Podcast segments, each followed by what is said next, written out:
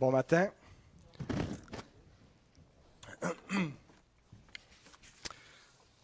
Alors nous continuons notre étude suivie, chapitre par chapitre, verset par verset de l'Épître aux Hébreux. On approche de la fin. Après bientôt quatre ans d'étude de ce, cet épître qui est devenu ma préférée. J'espère que ma prédication ne vous a pas fait l'effet contraire de vous d'en faire, de faire de l'épître aux Hébreux celle que vous détestez le plus, mais que si l'étude vous a permis de l'aimer, de la comprendre davantage, j'en serais heureux. Alors nous sommes au chapitre 12, Hébreux 12, et les versets que nous allons étudier ensemble ce matin sont les versets 18 à 24. Avant de lire notre texte, nous allons prier notre Seigneur. Seigneur, c'est ta parole que nous avons entre les mains. Des hommes ont écrit, des hommes ont parlé, mais de ta part, inspiré par toi, dirigé infailliblement par ton Saint-Esprit. Et Seigneur, nous nous attendons à toi et au même esprit, l'esprit de vérité, pour éclairer nos cœurs ce matin. Seigneur, euh, je m'approche de toi comme un simple instrument. Je ne suis pas digne de me tenir devant cette assemblée. Je suis un homme qui a des lèvres impures, comme Ésaïe le dit. Mais Seigneur, c'est toi qui nous sanctifies par le sang de Christ. Et c'est par Christ que je m'approche, pour que tu purifies ton serviteur et que tu puisses, Seigneur, m'utiliser et nous utiliser, Seigneur, nous visiter les uns et les autres ce matin. Nous sommes chacun à des endroits différents dans notre compréhension, dans nos vies, dans ce que nous traversons. Mais Seigneur, tu es capable de parler à tous par ce texte. Tu es capable de tous nous éclairer, de nous nourrir, de nous faire du bien, de nous instruire, de nous corriger, de nous exhorter. Et Seigneur, nous venons à toi humblement pour que tu fasses tout cela. Au nom de Christ, nous te le demandons. Amen.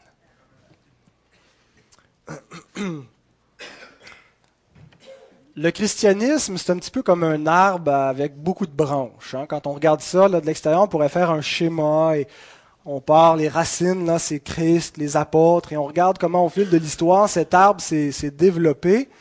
Et euh, on voit donc qu'il y a beaucoup de branches. Euh, certaines peut-être sont mortes, d'autres branches sont bien vivantes, euh, portent beaucoup de fruits. Et quand on, regarde des fois toutes les, ramifications dans l'histoire de l'Église, des différentes églises, de toutes les, gens qui se réclament des Écritures et euh, du nom de chrétiens, euh, on peut s'y perdre un petit peu. Maintenant, on ne sait plus euh, pourquoi est-ce que finalement il y, a, il autant de confessions, de dénominations. et ça peut devenir mêlant. Et je pense qu'une des raisons pour, euh, pour lesquelles, pas la seule raison, mais une des raisons qui explique pourquoi il y a beaucoup de, de, divergences. D'une part, c'est parce que tout le monde n'a pas la même compréhension euh, de l'ensemble des Écritures. Et une des divergences fondamentales concerne la loi et la grâce.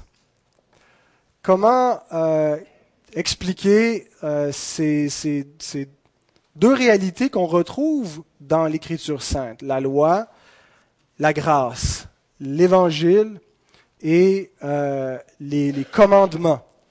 Euh, et l'Écriture nous dit beaucoup de choses sur cela. Et je pense que on explique en partie l'existence de beaucoup de branches dans l'arbre du christianisme par le fait qu'il y a des compréhensions euh, vraiment différentes parmi les, les croyants concernant la loi et la grâce.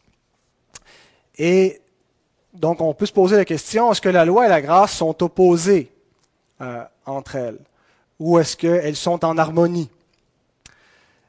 Et entre ces deux extrêmes, entre l'opposition totale entre les deux et la réconciliation totale, l'unité totale, on retrouve toutes les nuances possibles euh, et également, je pense qu'on pourrait arriver à trouver des textes bibliques pour faire valoir notre point, euh, des textes qui semblent parler d'unité entre la loi et la grâce les montrer qui vont dans le même sens, et des textes qui semblent parler de discontinuité, d'opposition entre les deux.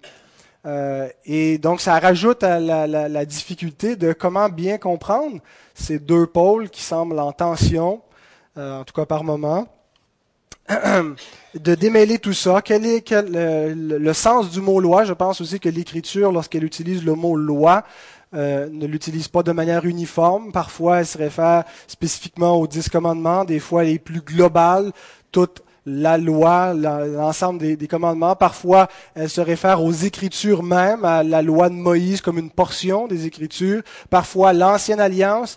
Alors, euh, ça demande un certain doigté, si on veut, pour euh, interpréter, analyser ce que l'Écriture nous dit. Et il faut ne pas commettre l'erreur de se concentrer seulement sur certains euh, textes qui favorisent notre compréhension et oublier les autres qui parfois pourraient aller euh, dans un sens contraire. Euh, il y a une règle biblique pour interpréter l'Écriture, c'est que l'Écriture s'interprète elle-même.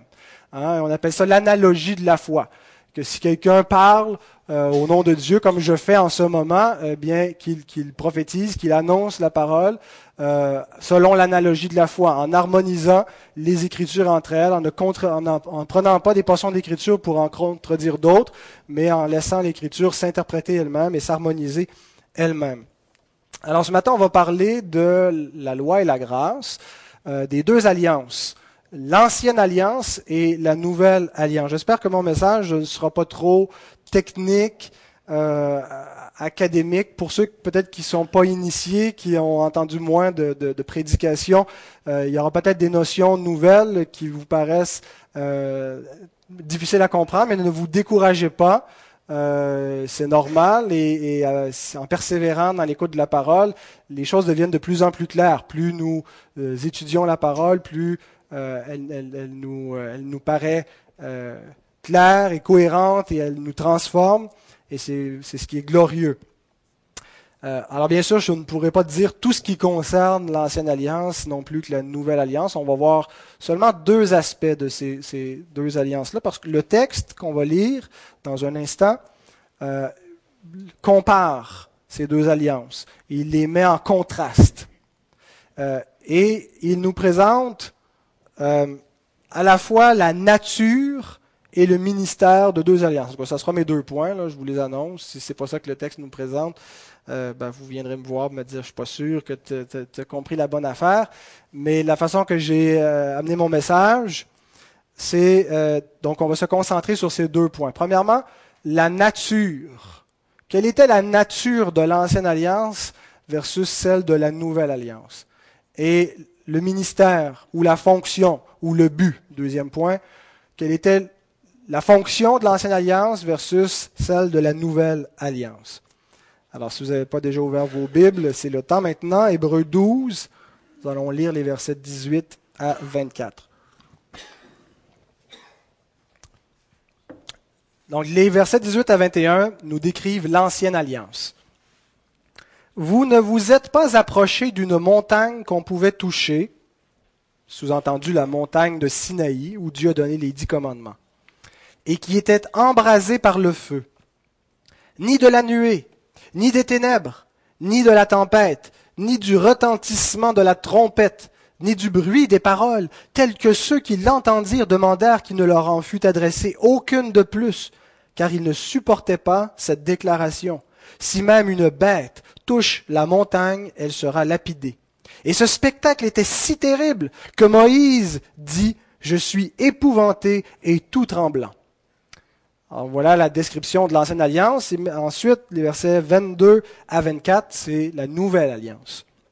Mais vous vous êtes approchés de la montagne de Sion, de la cité du Dieu vivant, la Jérusalem céleste des myriades qui forment le cœur des anges, de l'assemblée des premiers-nés inscrits dans les cieux, du juge qui est le Dieu de tous, des esprits des justes parvenus à la perfection, de Jésus qui est le médiateur de la nouvelle alliance, et du sang de l'aspersion qui parle mieux que celui d'Abel.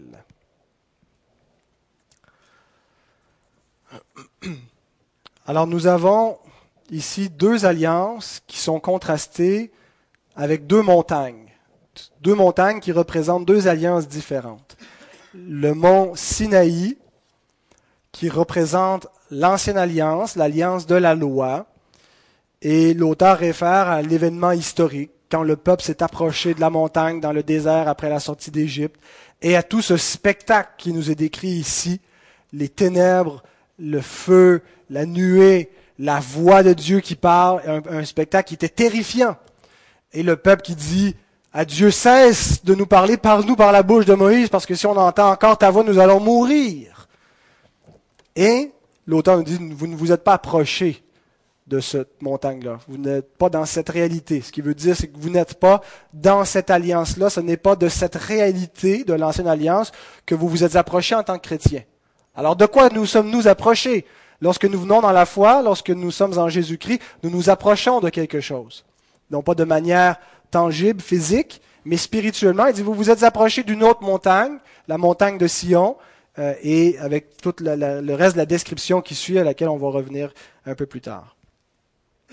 Ces deux alliances, représentées par ces deux montagnes, représentent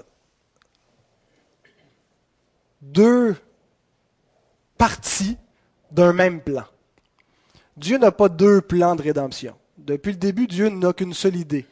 Euh, quand on, lit l'Écriture, avant, j'avais l'impression que l'Ancien Testament, c'était le plan A.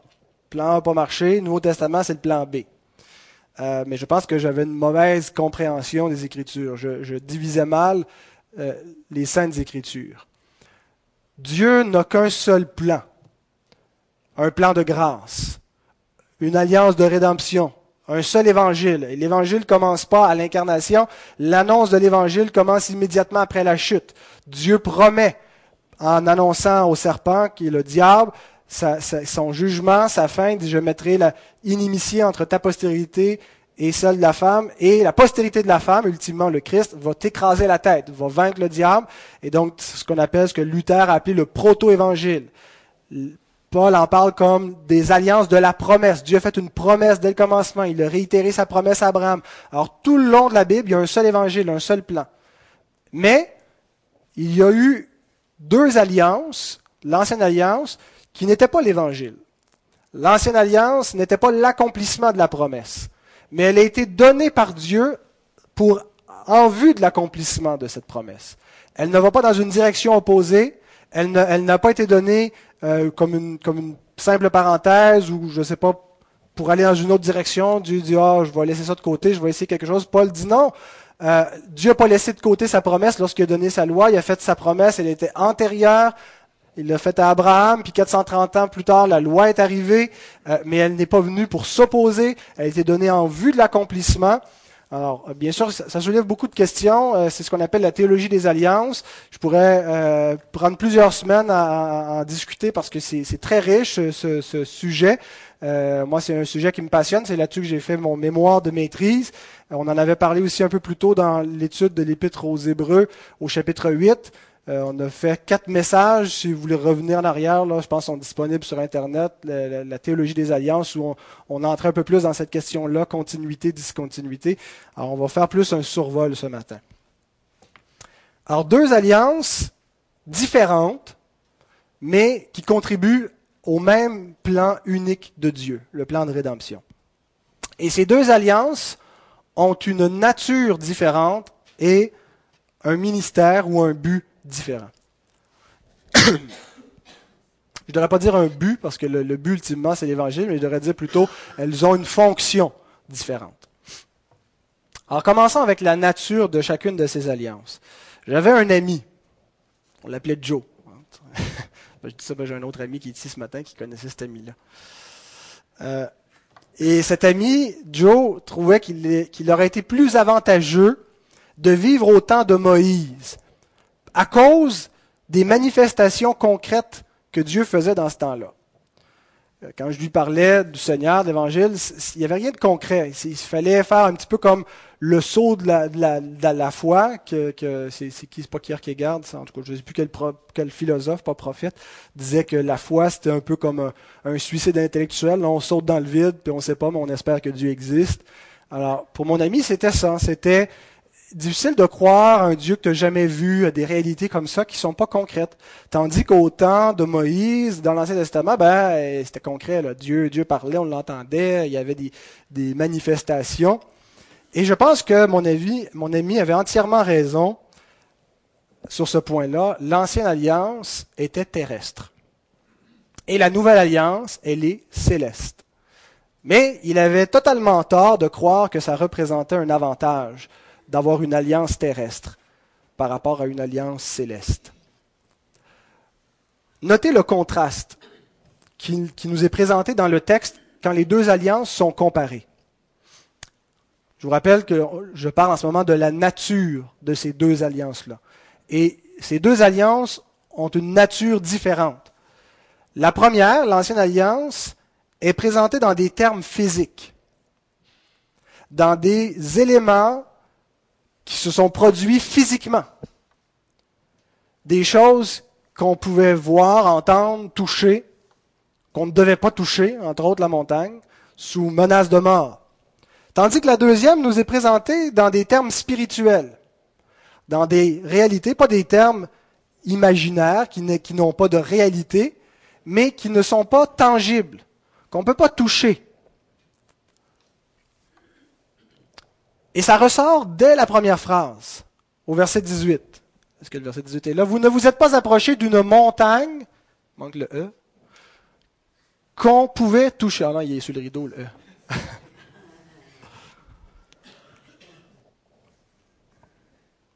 ah, vous ne vous êtes pas approché d'une montagne.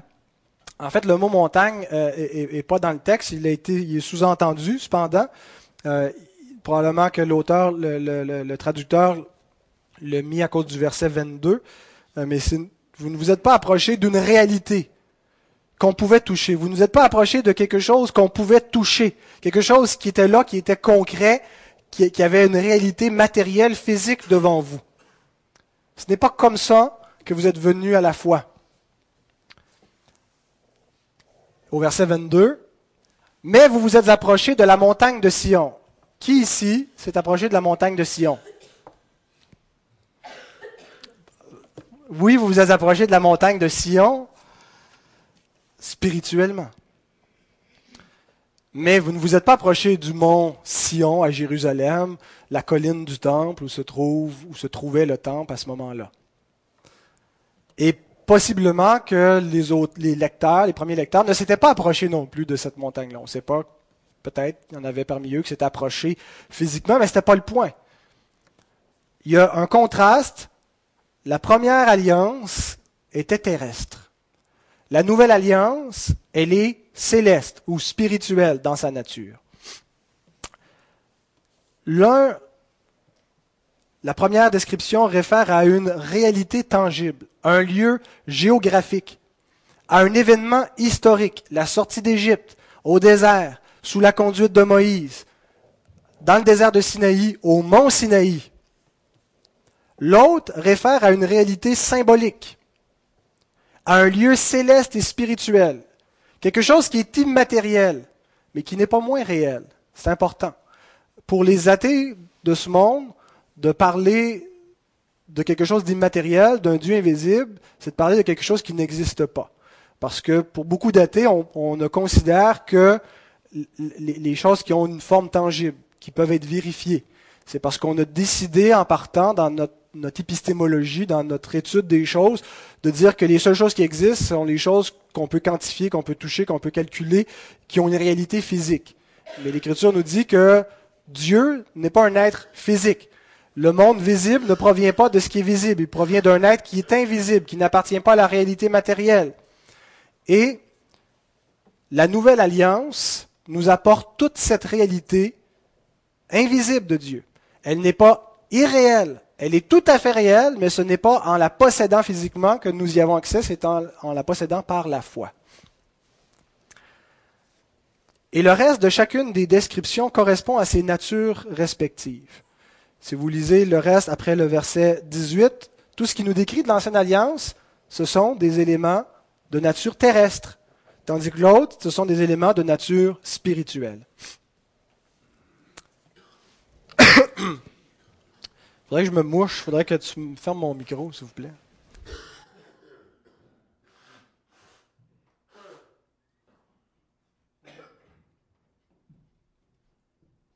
Excuse à que j'ai serré la main, j'ai dit que j'étais plus malade, j'étais encore un petit peu malade.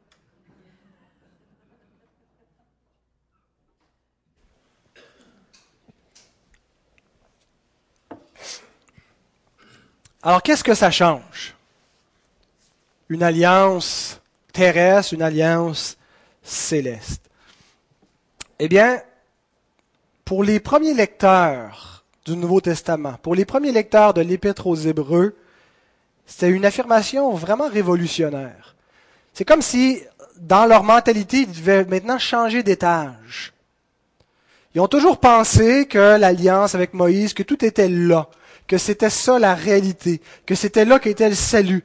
La bénédiction de l'alliance se trouve là. Oui, il y avait des, promesses à venir, mais ils n'avaient jamais imaginé l'alliance dans laquelle ils étaient comme n'étant pas la réalité dans laquelle Dieu donne ultimement le salut, dans laquelle on connaît véritablement Dieu.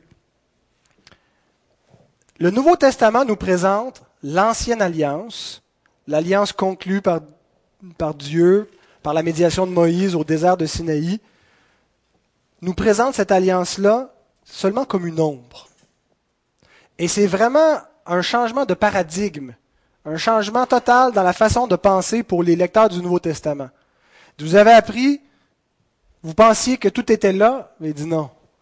L'ancienne alliance, c'était l'ombre. C'était pas la réalité. C'était, quand on, voit une ombre sur le sol, on voit nos ombres que la lumière projette. L'ombre n'est pas la réalité. La réalité, c'est notre corps. La réalité, c'est l'évangile, c'est la nouvelle alliance. Et l'ancienne alliance, c'était seulement l'ombre de la nouvelle alliance. Ce n'est pas dans cette alliance que se trouve la véritable communion avec Dieu. Alors le peuple pourrait répondre, les Hébreux pourraient dire, mais Dieu n'était-il pas en communion? Dieu s'est révélé dans une mesure, c'était pas, pas un faux Dieu qui s'était, qui s'est révélé. C'était le vrai Dieu. Mais la nature de cette alliance-là ne nous ramenait pas dans une communion véritable et éternelle avec Dieu. Personne n'a jamais été sauvé, ni même damné en vertu de cette alliance. Je suis certain que je vois des, points d'interrogation là au-dessus de quelques têtes, je suis content. Que personne n'ait jamais été sauvé par l'ancienne alliance, je suis certain que la plupart d'entre vous vont dire Amen. C'était pas l'ancienne alliance qui sauvait, la loi ne sauve pas. C'est la nouvelle alliance, en Jésus-Christ. Si des gens ont été sauvés avant Jésus-Christ, ils ont été sauvés par Jésus-Christ, il est mort rétroactivement pour leurs péchés. Euh, Hébreu 9.15. Hébreu 9.15. Euh, qui est mort pour les, ceux qui avaient commis des péchés sous l'ancienne alliance. Mais personne n'a non plus été damné éternellement. Il y a des gens qui ont été condamnés par l'ancienne alliance, mais personne n'a été condamné à l'enfer par l'ancienne alliance. Tout simplement parce que l'ancienne alliance, son, sa juridiction, elle est terrestre. Elle donne des bénédictions terrestres et des malédictions terrestres. Elle ne donne aucune bénédiction éternelle et céleste et aucune malédiction éternelle et céleste non plus. Et c'est ce que nous venons de lire il n'y a pas si longtemps dans l'Épître aux Hébreux, Hébreux 10, 28 à 29. Celui qui a violé la loi de Moïse meurt sans miséricorde sur la déposition de deux ou de trois témoins. De quel pire châtiment pensez-vous que sera jugé digne celui qui aura foulé aux pieds le Fils de Dieu, qui aura tenu pour profane le sang de l'alliance par lequel il a été sanctifié, qui aura, par lequel elle a été sanctifiée, qui aura outragé l'esprit de la grâce? Si la condamnation que l'ancienne alliance apportait était l'enfer, comment est-ce qu'on peut imaginer un châtiment pire encore? C'est justement parce que l'ancienne alliance n'apportait pas une condamnation éternelle. Elle était d'une nature terrestre.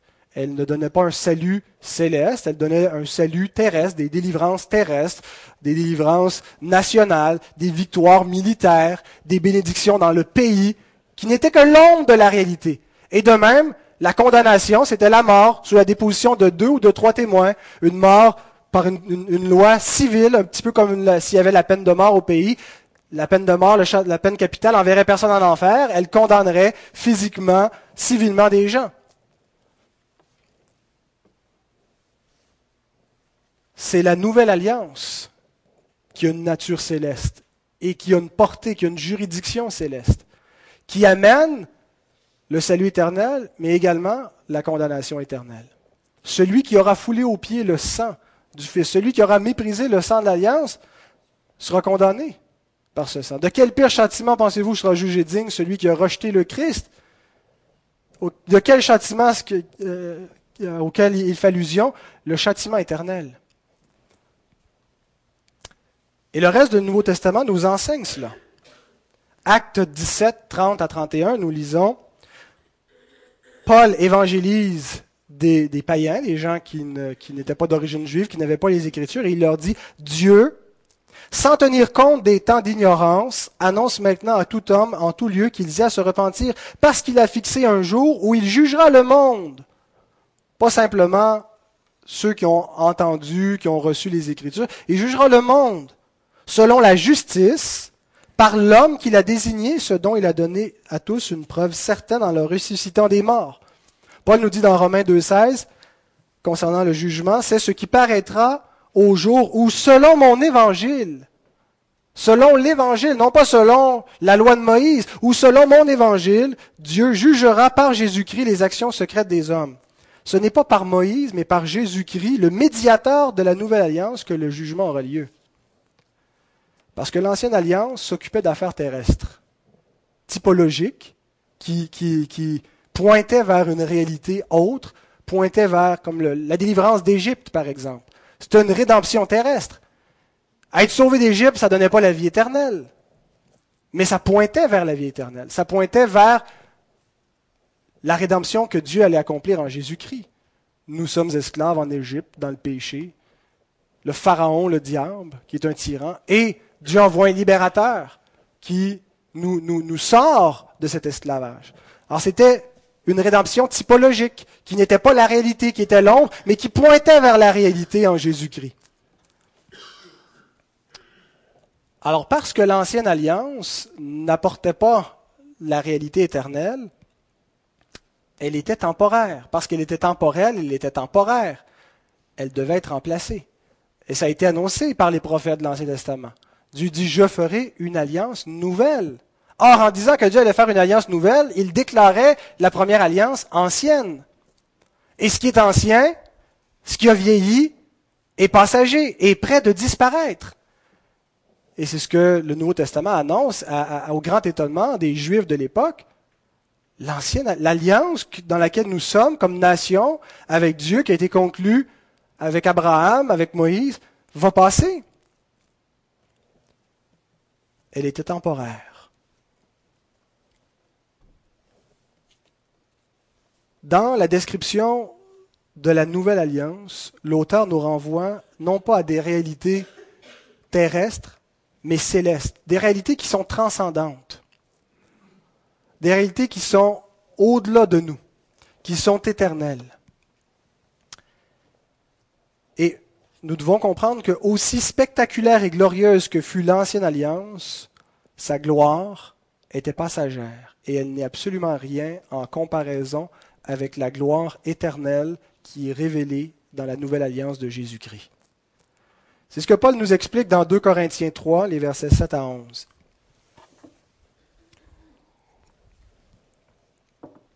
Il dit, si le ministère de la mort, le ministère de la mort, c'était le ministère de l'ancienne alliance, la fonction de l'ancienne alliance, gravé avec des lettres sur des pierres, a été glorieux.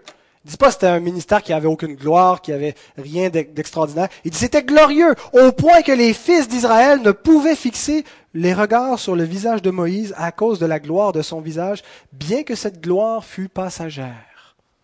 Moïse se voilait le visage et Bon, il y a là une, espèce de parabole de l'endurcissement du cœur euh, des, Juifs qui, qui ont toujours ce voile sur l'intelligence, qui s'enlève lorsqu'on se tourne vers le Seigneur et on contemple sa gloire en n'ayant plus de voile, parce qu'on peut s'attacher à cette gloire, elle n'est pas temporaire, elle est éternelle, et en contemplant la gloire du Seigneur, nous sommes transformés dans la même image de gloire en gloire. combien le ministère de l'Esprit, qui ici c'est la nouvelle alliance, le ministère de l'Esprit, c'est une bénédiction de la nouvelle alliance, le don de l'Esprit, combien le ministère de l'Esprit ne sera-t-il pas plus glorieux? Si le ministère de la condamnation a été glorieux, le ministère de la justice, on pourrait dire de la justification, ne sera-t-il pas plus glorieux? Euh, Pardon, j'ai venu la ligne en haut. Le ministère de la justice est de beaucoup supérieur en gloire. Et sous ce rapport, ce qui a été glorieux, l'ancienne alliance, ne l'a point été à cause de cette gloire qui lui est supérieure. En effet, si ce qui était passager a été glorieux, ce qui est permanent est bien plus glorieux. Alors, mon premier point de comparaison, c'est la nature des deux alliances. Une réalité terrestre, une réalité céleste. Un salut terrestre, symbolique, typologique, versus le vrai salut de l'âme, le salut éternel. Une alliance nationale faite avec une nation, une alliance faite avec des gens de toute nation, de toute langue, de tout peuple, une alliance universelle. Une alliance passagère versus une alliance permanente. Une alliance qui avait des effets temporels pour le temps, une alliance qui a des effets éternels. Alors voilà la première comparaison au niveau de la nature. Et nous devons, comme chrétiens, réaliser que nous sommes le peuple de la nouvelle alliance. Souvent, on donne des, étiquettes à l'Église, on va définir notre mission, euh, comme si c'était à nous de définir qu'est-ce que l'Église était, puis de se prendre une couleur. Dieu le fait pour nous. Nous sommes appelés une nation sainte, un peuple acquis, un sacerdoce royal. Tout ça, c'est ce que nous sommes en vertu de ce que Christ a accompli pour nous dans le cadre de la nouvelle alliance. Nous sommes le peuple de la nouvelle alliance. Le culte que nous rendons à Dieu, ce n'est pas le culte de l'ancienne alliance, c'est le culte de la nouvelle alliance, un culte nouveau en esprit, en vérité. Nous adorons Dieu par le médiateur de la nouvelle alliance. C'est par lui que nous passons. Toute notre compréhension des Écritures doit passer par notre compréhension de la nouvelle alliance. La nouvelle alliance, c'est la clé de la compréhension des Écritures, qui nous permet de comprendre à la fois l'Ancien et le Nouveau Testament. Alors mettons un accent particulier sur la Nouvelle Alliance. Nous prenons le repas de la Nouvelle Alliance. Et ça contraste avec la triste réalité de notre monde. Les hommes de ce monde, bien sûr, ne sont pas dans l'Ancienne Alliance au sens où l'étaient les Israélites, mais ils ont quelque chose en commun avec les gens de l'Ancienne Alliance. C'est que leur réalité se, limite aux choses de la terre. Que Paul appelle ailleurs les rudiments de ce monde. C'est intéressant, à quelques reprises, il emploie dans, dans l'Épître aux Galates en particulier l'expression les rudiments de ce monde, en se référant à la fois aux, obligations dans la loi de Moïse, euh, les obligations alimentaires, ainsi de suite, comme les rudiments des choses qui étaient nécessaires quand on est un, petit enfant, qu'on a besoin d'être encadré. Mais il utilise la même expression aussi pour parler des vaines croyances païennes, des idoles, des, actes pécheurs auxquels nous nous adonnions autrefois. Euh, et nous sommes appelés à transcender, à quitter finalement ces réalités terrestres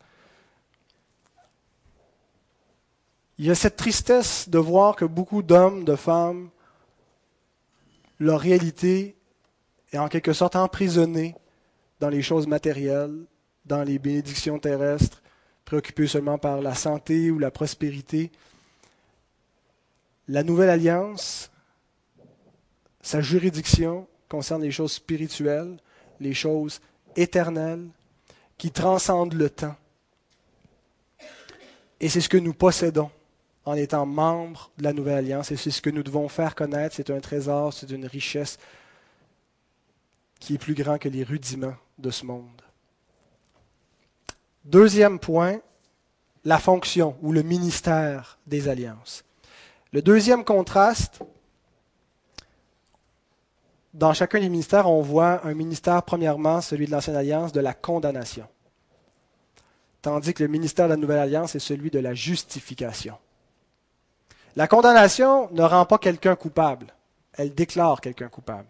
La justification ne rend pas premièrement quelqu'un juste, elle déclare quelqu'un juste. Nous ne sommes pas justes en devenant justes, mais en croyant par la foi et en ayant la justice de Christ imputée pour nous. En relisons la première description, celle de l'Ancienne Alliance. Prochain verset. Vous ne vous êtes pas approchés d'une montagne qu'on pouvait toucher et qui était embrasée par le feu, ni de la nuée, ni des ténèbres, ni de la tempête, ni du retentissement de la trompette, ni du bruit des paroles telles que ceux qui l'entendirent demandèrent qu'il ne leur en fût adressé aucune de plus. Car ils ne supportaient pas cette déclaration, si même une bête touche la montagne, elle sera lapidée. Et ce spectacle était si terrible que Moïse dit, Je suis épouvanté et tout tremblant.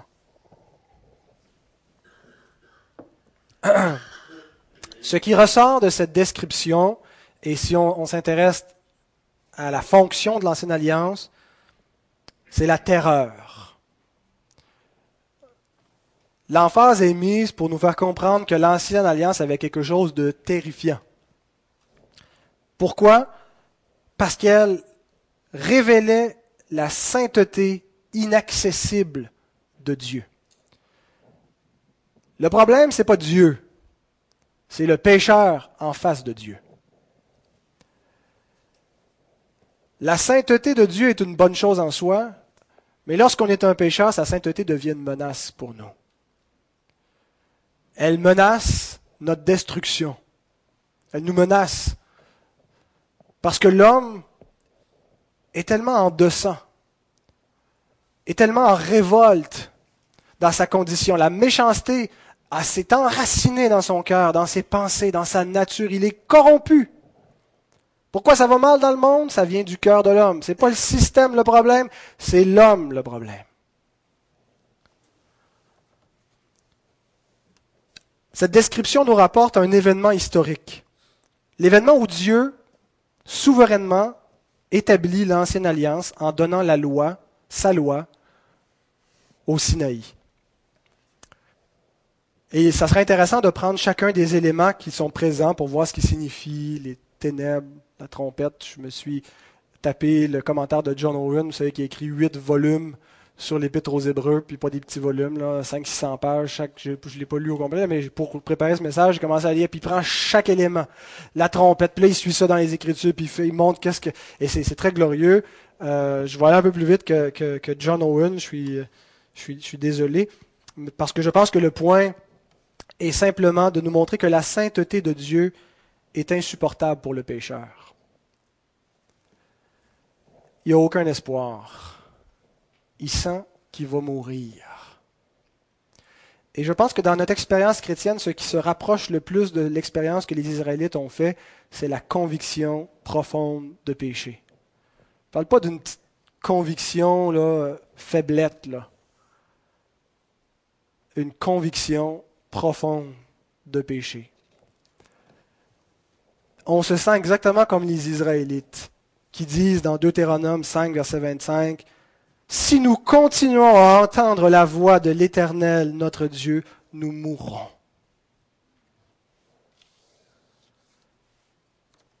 Je ne sais pas si vous êtes déjà senti comme ça devant Dieu, on a l'impression qu'il est tellement grand. Il est tellement puissant. Il est tellement redoutable, tellement saint, tellement élevé.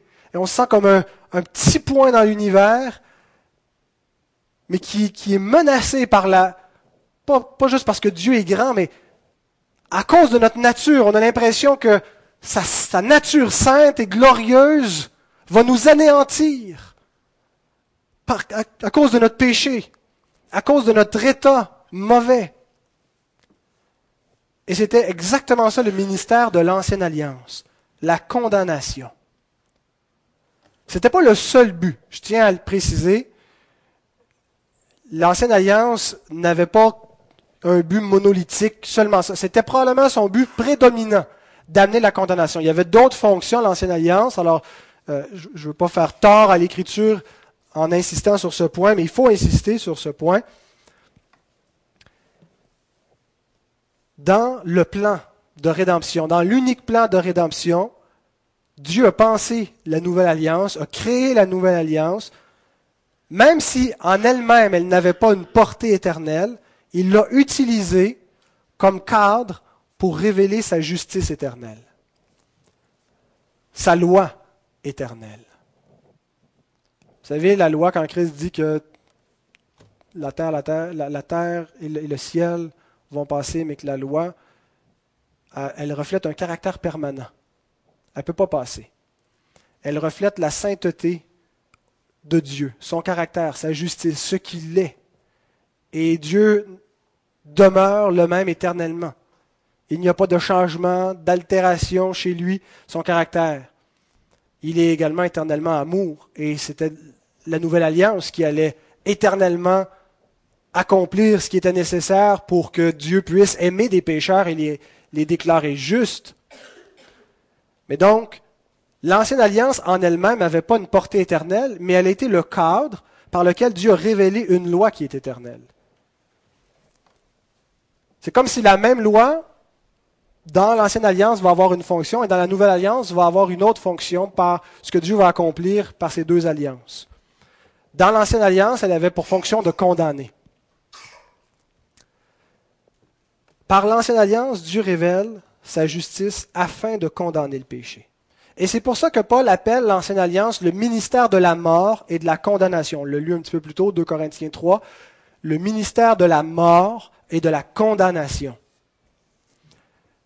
Dieu n'a pas donné sa loi pour que les pécheurs cherchent la justice en tentant d'obéir à cette loi. Ça ne veut pas dire qu'il faut tenter d'y désobéir, mais la loi n'a jamais eu pour fonction de dire, bon, voyez mes exigences, faites ça, puis vous allez devenir juste. Il est vrai que celui qui mettra ces choses en pratique vivra par elles. Mais c'est juste que c'est impossible pour des êtres déchus. Il y a un seul juste qui a vécu par obéissance parfaite à la loi, c'est le Christ, le Fils de Dieu. Nous vivons par sa justice qui nous est donnée par grâce. Mais Dieu, en donnant sa loi, je pense qu'il voulait non pas encourager les hommes à devenir légalistes et à tenter d'obéir parfaitement, à ne jamais pécher.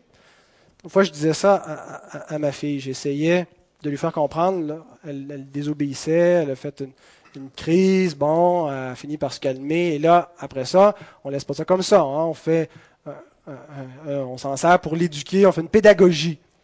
Alors je lui explique, c'est pourquoi tu désobéis? Alors je commence à lui expliquer qu'elle a le péché au-dedans d'elle, et que quand elle désobéit, c'est grave.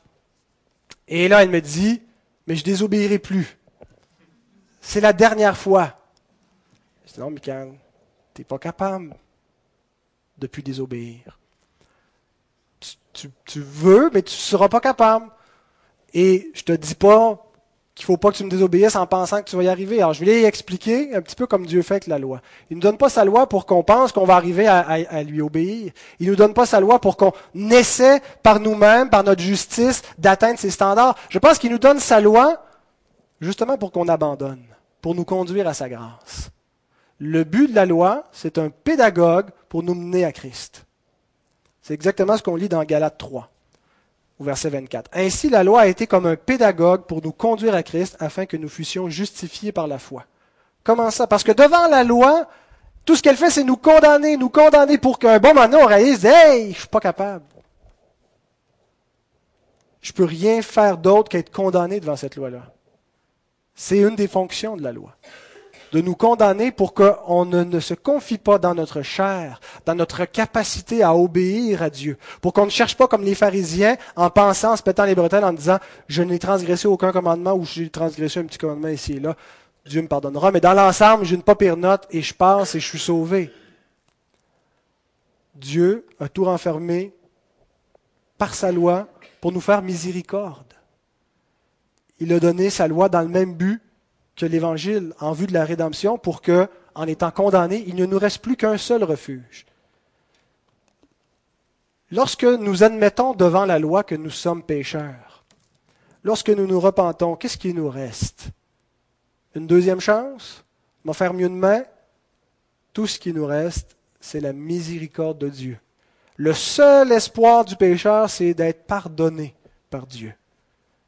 Et c'est pour ça que Dieu donne sa loi pour que le pécheur cherche la miséricorde de Dieu, en se rendant compte qu'il ne peut pas y arriver par lui-même et qu'il a besoin d'un sauveur. Et Dieu donne ce sauveur. Et je pense aussi que c'est dans ce sens-là que Dieu approuve les paroles des Israélites. Après qu'ils aient dit à Moïse que Dieu ne nous parle plus parce que s'il continue, nous allons mourir. Et voici la réponse que Dieu fait Deutéronome 5, 28, L'Éternel entendit les paroles que vous m'adressâtes et l'Éternel me dit, J'ai entendu les paroles que ce peuple t'a adressées, tout ce qu'ils ont dit est bien. Et il rajoute, ah, s'ils pouvaient toujours avoir ce cœur-là pour me craindre, on sait qu'ils vont éventuellement abandonner la parole de Dieu, vont se rebeller, ne garderont pas cette attitude d'humilité, de confiance en Dieu. Mais ce qu'ils ont dit est bien. Ils me craignent et ils savent qu'ils ont besoin de ma miséricorde. C'est ce que doivent faire les hommes. C'est ce que nous devons faire chacun de nous. En fait, c'est ça la repentance. Reconnaître que nous allons mourir. Reconnaître que nous avons transgressé les ordonnances divines et que nous sommes condamnés. Si nous ne reconnaissons pas ça, ben nous sommes perdus. Mais lorsque nous reconnaissons que nous sommes perdus, nous sommes sauvés. Parce que là, nous espérons dans la miséricorde de Dieu. Un Dieu qui est riche en miséricorde, qui prend, qui prend plaisir à pardonner.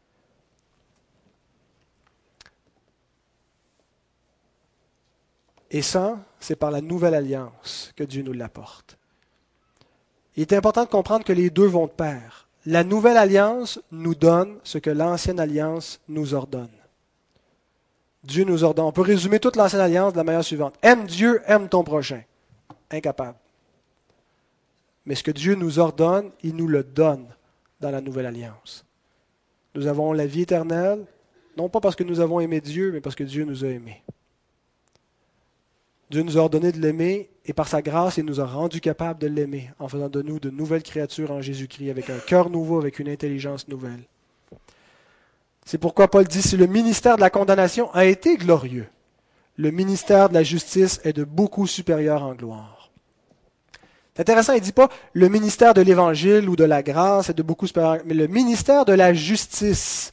Justice, pourtant, ça sonne ancienne alliance, ça sonne loi, Pourtant, la loi n'accomplit pas la justice. Elle la réclame, elle l'exige, mais elle n'est pas capable de justifier le pécheur, elle peut juste le condamner. Mais la nouvelle alliance donne la justice au pécheur, parce que Christ a accompli cette justice. En Christ, Dieu nous donne ce qu'il ordonnait de nous par sa loi. Tout a été réglé au calvaire. Vous savez, nous avons un seul problème. C'est parce que notre seul problème, c'est le péché. C'est le même problème dans nos relations, c'est le péché. C'est ce qui fait qu'on est égoïste ou on est, orgueilleux. C'est le même problème dans toutes les situations, c'est notre péché. Et la solution, il n'y en a qu'une. Tout est accompli en Jésus-Christ. Le salut est en Christ. Vous savez, si vous constatez que vous avez des problèmes dans votre vie, la tendance actuelle, c'est d'aller voir un psychologue qui va nous amener à essayer de trouver une solution en regardant dans notre passé, en regardant notre enfance. Et je ne dis pas que tout ce que Freud a apporté n'a aucune contribution, puis il n'y a rien de bon. Mais c'est les rudiments de ce monde. Nous n'avons pas besoin de cela. Parce que lorsque Christ a expiré en disant tout est accompli, il ne reste plus qu'une seule chose à faire. Regardez à la croix du calvaire. C'est là où se trouve notre salut, notre guérison. C'est là où se trouve le pardon de nos péchés. C'est là où se trouve notre rédemption, non pas dans les actes que nous pouvons faire pour réparer nos fautes, mais dans ce que Christ a accompli. Nous devons simplement nous saisir de cela. Et si nous appliquons cette grâce-là dans tous les domaines de notre vie, dans nos relations, et ainsi de suite, je peux vous garantir que nous serons victorieux et que nous allons régner. Amen.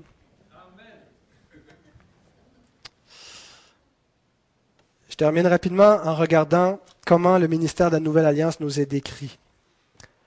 Mais vous vous êtes approchés de la montagne de Sion, de la cité du Dieu vivant, la Jérusalem céleste. Sion, c'est un lieu physique qui existe pour vrai à Jérusalem où se trouve le temple, mais en fait l'auteur s'intéresse ici à ce que ce lieu représente, le lieu de la demeure de Dieu. L'auteur ne parle pas du lieu terrestre, mais de la cité du Dieu vivant, celle que Abraham attendait. Et il précise, c'est de la Jérusalem céleste. Et souvent, le Nouveau Testament fait référence à la Jérusalem céleste, c'est-à-dire le paradis. Nous nous sommes approchés du paradis. Nous nous sommes approchés de la présence de Dieu même. Qu'est-ce que cette foi a à offrir? Quelle bénédiction est-ce que ça, ça nous donne de croire en Christ? Nous nous sommes approchés du paradis du paradis qui était perdu, de la vie éternelle qui est retrouvée, qui est donnée gratuitement aux hommes. Ensuite, des myriades qui forment le cœur des anges. Le texte dit littéralement des anges, des myriades d'anges en réunion de fête. Nous nous sommes approchés des myriades d'anges. Qui sont ces anges en fait? Je pense que ce sont les mêmes anges qui veulent plonger leur regard dans les merveilles du salut qu'on voit dans l'épître de Pierre. Les mêmes anges devant lesquels il y a de la joie pour un seul pécheur qui se repent. Parce qu'ils ont compris que c'est là la vraie bénédiction, la vraie réalité, la vraie essence de cette vie. Et les mêmes anges qui nous sont décrits comme adorant le Fils de Dieu depuis son ascension à la droite du trône de Dieu, on lit dans l'Apocalypse, et il chantait un cantique nouveau en disant, Tu es digne de prendre le livre et d'en ouvrir les sceaux, car tu as été immolé, et tu as racheté pour Dieu par ton sang des hommes de toute tribu, de toute langue, de tout peuple, de toute nation, et tu as fait d'eux un royaume et des sacrificateurs pour notre Dieu, et ils régneront sur la terre. Je regardai et j'entendis la voix de beaucoup d'anges autour du trône et des êtres vivants et des vieillards, et leur nombre était des myriades de myriades et des milliers de milliers, et ils disaient d'une voix forte, l'agneau qui a été immolé est digne de recevoir la puissance, la richesse, la sagesse, la force, l'honneur, la gloire et la louange. Frères et sœurs, j'aimerais vous dire que ce n'est pas quelque chose qui va arriver dans le futur, c'est quelque chose qui est arrivé, c'est quelque chose qui arrive encore en ce moment. Jésus n'attend pas qu'on lui fasse une fête dans le triomphe et qu'on admette qu'il il est roi et qu'il a vaincu et qu'il règne, il est déjà dans cette gloire. Et les anges sont sans cesse devant sa face en train d'exulter pour dire tout est accompli, notre Dieu a accompli la rédemption.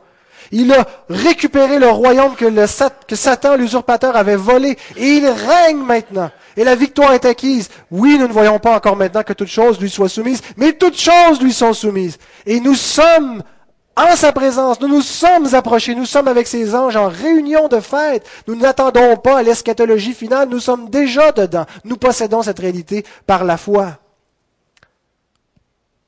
Nous nous sommes approchés de l'assemblée des premiers-nés inscrits dans les cieux. Qui sont-ils? Les premiers-nés, c'est-à-dire ceux qui ont eu part à la première résurrection. Vous savez, la première résurrection, il faut la comprendre non pas en termes chronologiques, mais un petit peu comme la seconde mort. La seconde mort, c'est pas juste parce qu'elle vient en deuxième, c'est parce qu'il est question d'une mort éternelle. Première résurrection, on parle de la résurrection qui est la nouvelle naissance. La deuxième ou la résurrection finale, c'est la résurrection corporelle dans la gloire. Nous nous sommes approchés des premiers-nés, ceux qui sont nés de nouveau et qui sont inscrits dans les cieux.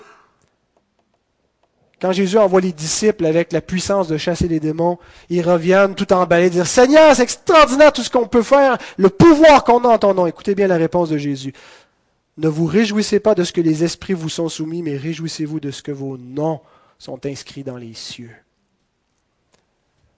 Nous sommes inscrits dans les cieux, nous sommes de la première résurrection. Nous sommes ressuscités avec Christ et nous sommes en communion avec tous les saints avec tous ceux qui avant nous, et maintenant, en ce moment, on part à cette résurrection. Nous nous sommes approchés du juge qui est le Dieu de tous. D'autres traductions disent du Dieu qui est le juge de tous. Est-ce que ce n'est pas contraire un peu à l'esprit de la Nouvelle Alliance ici de présenter Dieu comme juge? Ça nous rappelle le jugement. C'est vrai que l'image du juge suggère la distance. Il y a une distance entre le juge et celui qui est jugé, la terreur, et ça semble correspondre mieux au Sinaï. Et c'est vrai que Dieu n'a pas changé dans son caractère. Il est toujours aussi saint, aussi juste et aussi aimant qu'il l'a toujours été. Mais en présentant ici Dieu comme juge, je pense qu'il augmente l'effet de la grâce. C'est un petit peu comme quand il nous dit dans les chapitres précédents que nous sommes, nous sommes approchés du trône de la grâce. Nous sommes entrés. Plusieurs fois, il, il reprend cette image de l'Ancien Testament du sacrificateur qui entre dans le sein des saints. Là où personne n'entre. Là où un seul homme, une fois par année, enchaîné au cas où il meurt dans le sanctuaire, entrait, et non pas sans s'être purifié et bien préparé parce qu'il entrait dans la sainteté de Dieu. Il dit maintenant, entrons tous, aussi pécheurs que nous sommes. Quel contraste! Montrer un lieu qui représentait la terreur, la peur. Il dit, venons avec confiance, avec assurance. C'est la même chose. Nous venons pas devant le juge en tremblant, avec crainte. Nous nous approchons Dieu, même ce Dieu qui est le juge, et nous venons avec lui avec confiance, avec assurance, parce qu'il ne nous condamne pas, il nous déclare juste. Des esprits des justes parvenus à la perfection. Je pense qu'il s'agit de ceux qui sont morts dans la foi et qui sont encore vivants. Dieu n'est pas le Dieu des morts. Quand il se présente comme le Dieu d'Abraham, d'Isaac, de, Jacob, pourtant ils sont tous morts, ces trois. Mais non, parce que devant Dieu, ils sont vivants. Ils sont dans sa présence. Nous nous sommes approchés de ceux qui sont parvenus à la perfection, c'est-à-dire qui sont dans la gloire et qui ne pêchent plus. Je me souviens quand on lisait les chroniques de Narnia dans un des derniers livres, euh, ils entrent un peu dans le, paradis d'Aslan, c'est une analogie avec la foi chrétienne. Et puis là, un des, enfants demande, je peux-tu faire telle chose, je me rappelle plus quoi. M'excuse de l'imprécision de mon, histoire, elle n'était pas préparée. Euh, et Hassan lui dit, tu peux faire tout ce que tu veux maintenant, parce que tout ce que tu veux est bon. Maintenant, il faut se poser la question, je peux-tu faire ça? Si tu correct? Nos enfants nous demandent, on peut-tu? Si tu correct? Est-ce que je pêche? Un jour, à la résurrection, on ne se pose plus du tout la question parce que ils sont parvenus à la perfection. Tout ce que nous désirons est en harmonie avec ce que Dieu désire.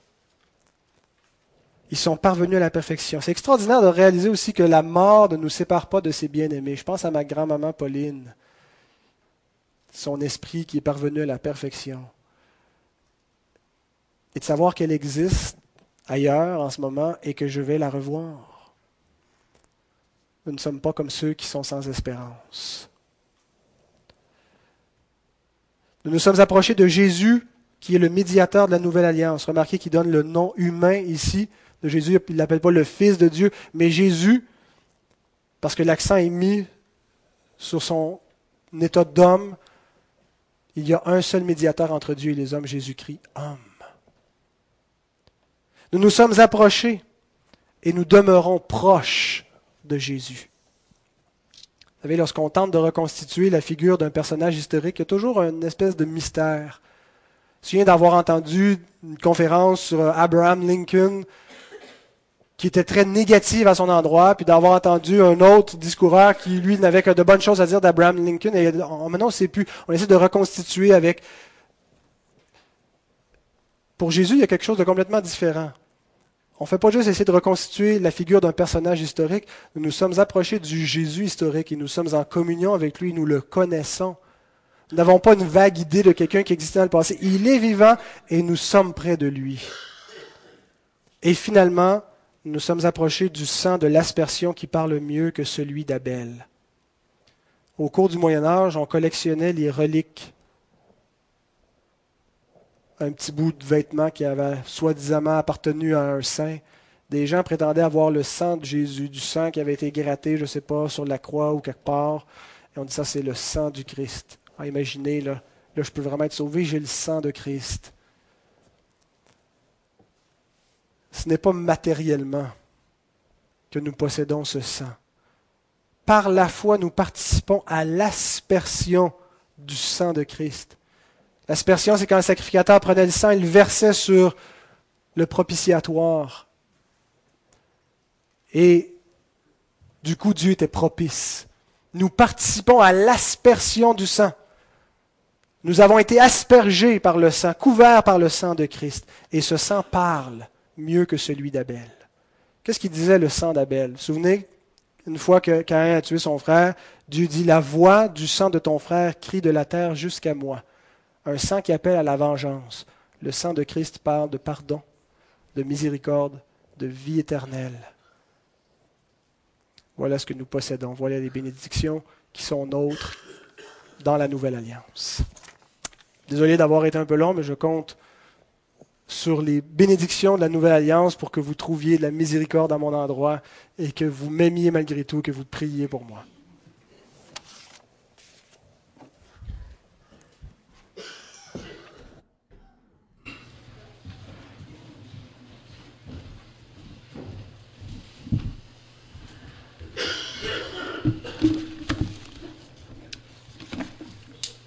Merci beaucoup, Pascal. Et nous t'aimons beaucoup. On te le déclare publiquement. Je vais demander à la chorale de s'avancer, s'il vous plaît. Nous allons chanter, là. Nous allons nous lever pour